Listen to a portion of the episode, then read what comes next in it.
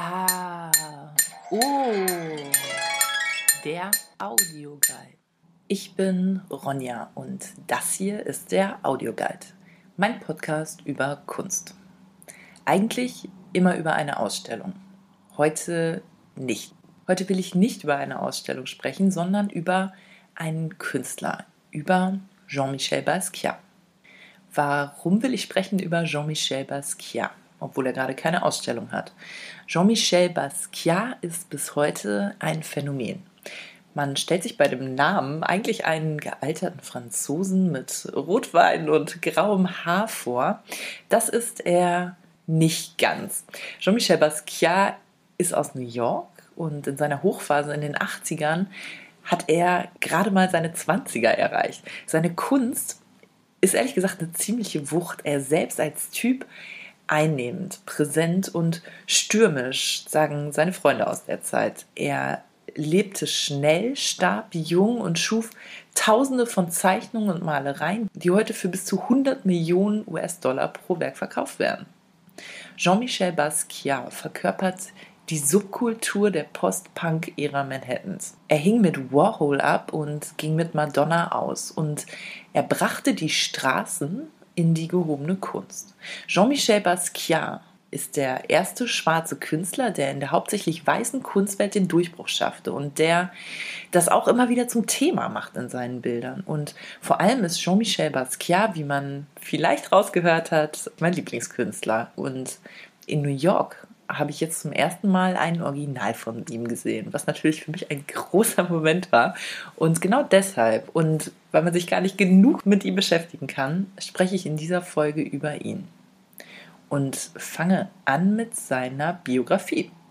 Seine Mutter kommt aus Puerto Rico, sein Vater aus Haiti, er selbst ist in New York geboren und ein Stück weit ist Basquiat ein Wunderkind. Mit vier Jahren lernt er lesen und schreiben eine seiner Lieblingsbeschäftigungen schon als Kind ins Museum gehen. Mit elf Jahren sprach er neben amerikanischem Englisch perfekt auch Französisch und Spanisch. Das ist aber nur die eine Seite. Die andere, die wirklich ganz andere ist. Basquiat hat nie eine Kunstakademie besucht.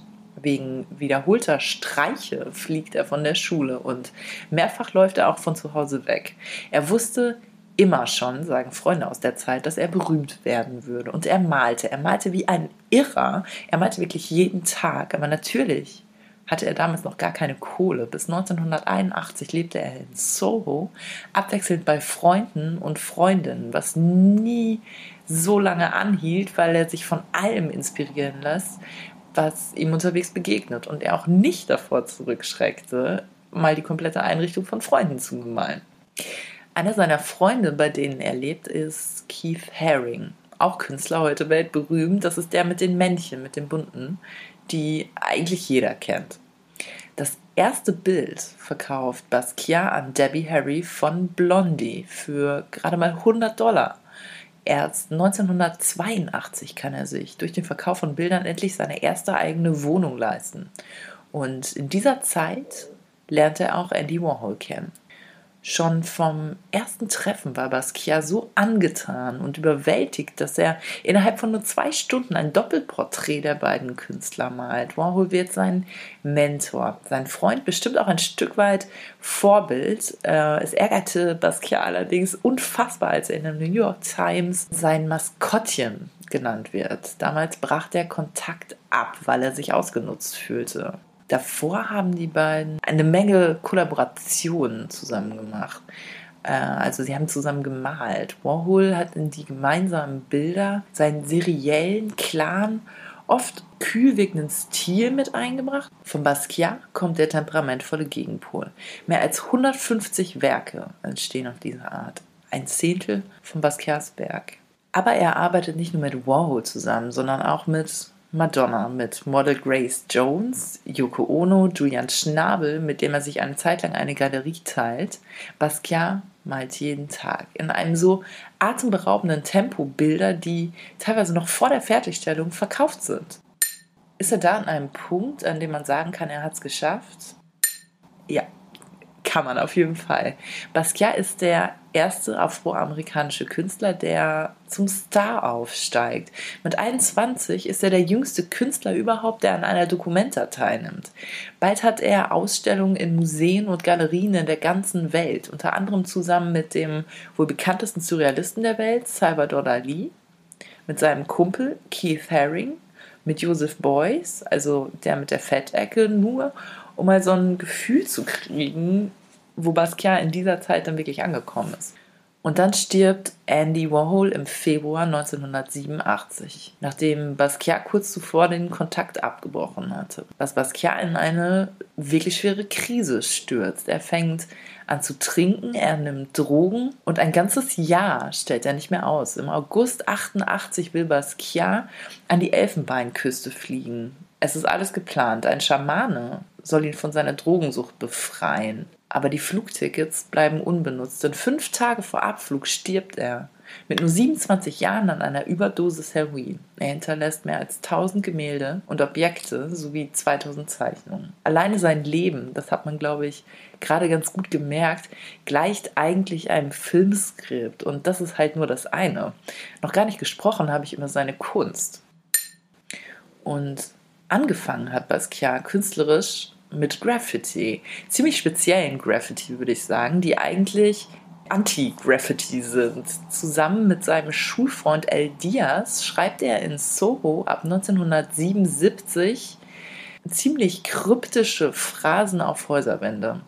Gestalterisch sind die bewusst ungekünstelt, wirklich einfach schwarz auf Häuserwand. Sprachlich aber sind die ironisch und gebildet und raffiniert als Beobachtungen der Realität. Teils fast poetisch und gerade durch ihre Schlichtheit und diese sprachliche Schärfe trotzdem auffällig.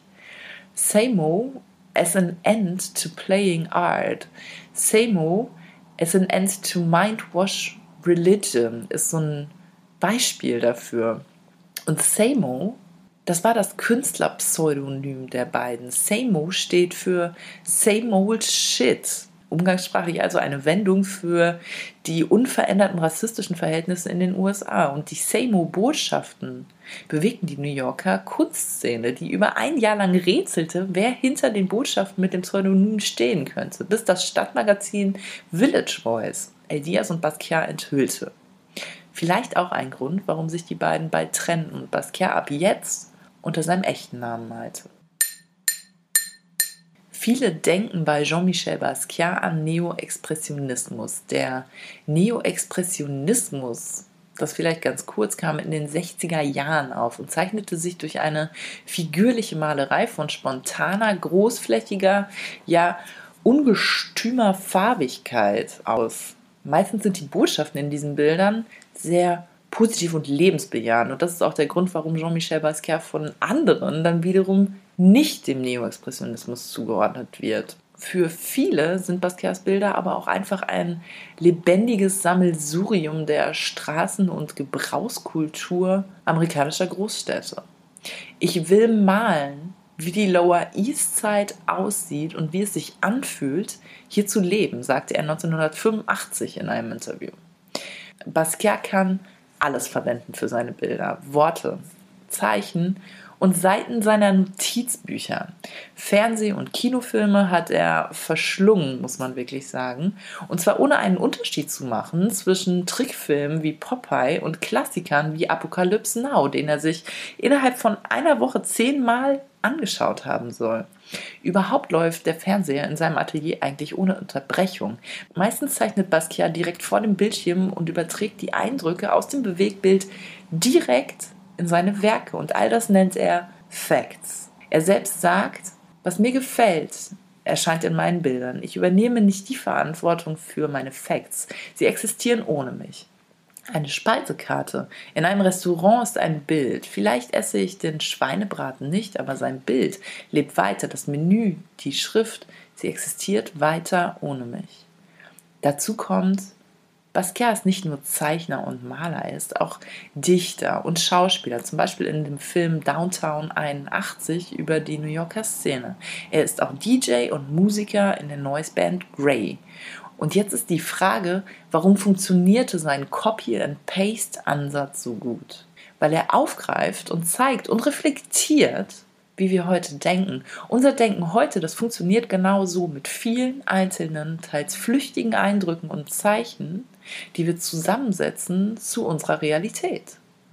Und eine besondere Bedeutung hat in seinen Bildern Schrift. Schrift steht für ihn gleichwertig neben Farbe und Figuration. Bestimmte Zeichen und Formen tauchen bei ihm immer wieder auf, wie das Trademark und Copyright-Zeichen. Es ist ein Spiel mit Marke und Kommerz und eine Provokation, weil Kritik an der Kunstszene von Soho. Dazu kommt aber, was er schreibt. Seine Themen, das ist die Kunst und die Musik des schwarzen New York der 70er und 80er Jahre. Seine Helden, das sind die Jazzmusiker Miles Davis und Louis Armstrong, der Boxer Jack Johnson und der Sprinter und Olympiasieger Jesse Owens mit seinen klaren Aussagen zu Fragen wie Rassismus, Kolonialismus, soziales Unrecht hat Basquiat den Betrachter aufgerüttelt, vor den Kopf gestoßen er hat einen ganz, ganz neuen Blick darauf ermöglicht. Oder eigentlich, vielleicht kann man das so sagen, wird sein Pinsel, werden die Worte in seinen Bildern zu Waffen gegen Ausbeutung, gegen die Konsumgesellschaft, Unterdrückung, Rassismus und Polizeigewalt. Das Schwarze ist mein Protagonist, weil ich schwarz bin und deshalb verwende ich es als Hauptfigur in meinen Gemälden, sagt er selbst. Trotzdem wollte er nicht als schwarzer Künstler wahrgenommen werden, sondern einfach als Künstler. Und all das, was ich in den letzten Minuten erzählt habe über die Werke von Basquiat, die Alltagskultur, den Kampf gegen Rassismus, die Collage, sieht man total gut in einem Werk, in dem Werk Glenn von 1984. Und, und Glenn, das ist auch das Werk von Basquiat, das ich im New Yorker MoMA von ihm gesehen habe mit Glenn, mit dem Titel ist vermutlich gemeint Glenn O'Brien, ein New Yorker Journalist, der über Kulturthemen schreibt, der auch über Basquiat schreibt und der nach einiger Zeit auch ein guter Freund von ihm wird. Das Ding ist nur, das Porträt, das Glenn das Bild ist, sieht Glenn seinem Freund überhaupt nicht ähnlich. Es zeigt einen monströsen, fieberhaften, ekstatischen, schwarzen, maskenhaften Kopf vor einem Hintergrund aus eingeklebten und kolorierten Fotokopienzeichnungen.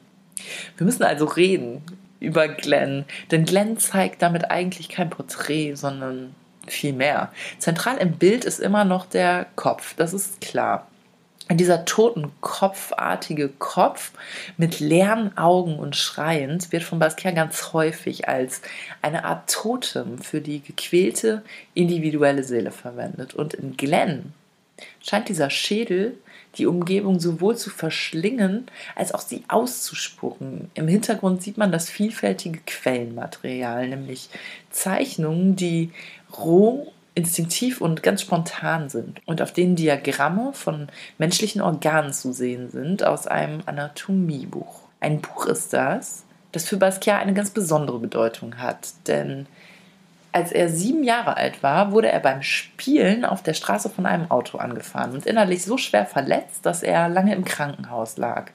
Und um ihrem Sohn zu helfen und ihn dazu zu bringen, sich mit seinem Körper auseinanderzusetzen, kaufte seine Mutter dem jungen Jean-Michel Basquiat eine Ausgabe eben dieses Anatomiebuches, deren Seiten jetzt in Glenn zu sehen sind. Und durch diese Abbildung und durch das Mittel der Collage verdeutlicht er das Gefühl der persönlichen Fragmentierung. Glenn zeigt die Welt in eine riesige und wilde, mit Bildern gefüllte Anatomie von Körperorganen, von Listen und Diagrammen, die alle zusammen gestaltet zu einem Bild auch das intensive und lebendige und dramatische Leben von Basquiat selbst darstellen. Und heute zählen Basquiats Bilder zu den gefragtesten Kunstobjekten des 20. Jahrhunderts. Zu seinen Sammlern gehören Johnny Depp, Easy Rider Star Dennis Hopper, Madonna und Leonardo DiCaprio. 2017 wird eines seiner Werke für den Rekordpreis von 110,5 Millionen Dollar, also 99,4 Millionen Euro, versteigert. Und ich glaube, er hätte es geliebt, wenn er das gewusst hätte. Und er hätte es auch gehasst gleichzeitig. Hin und her geriffen eigentlich zwischen der Kunst, um die es ihm ging, und nicht deren Kommerzialisierung, sondern die Kunst selbst und dem Wunsch, dem wirklich großen Wunsch, damit auch erfolgreich zu sein. Und das hat er geschafft. Und das war's. Das war der Audioguide, bisschen anders als sonst, ganz ohne Ausstellung, nur über einen Künstler, aber dafür einen tollen, den besten würde ich eigentlich sagen. Ich bin Ronja und sag bis dann.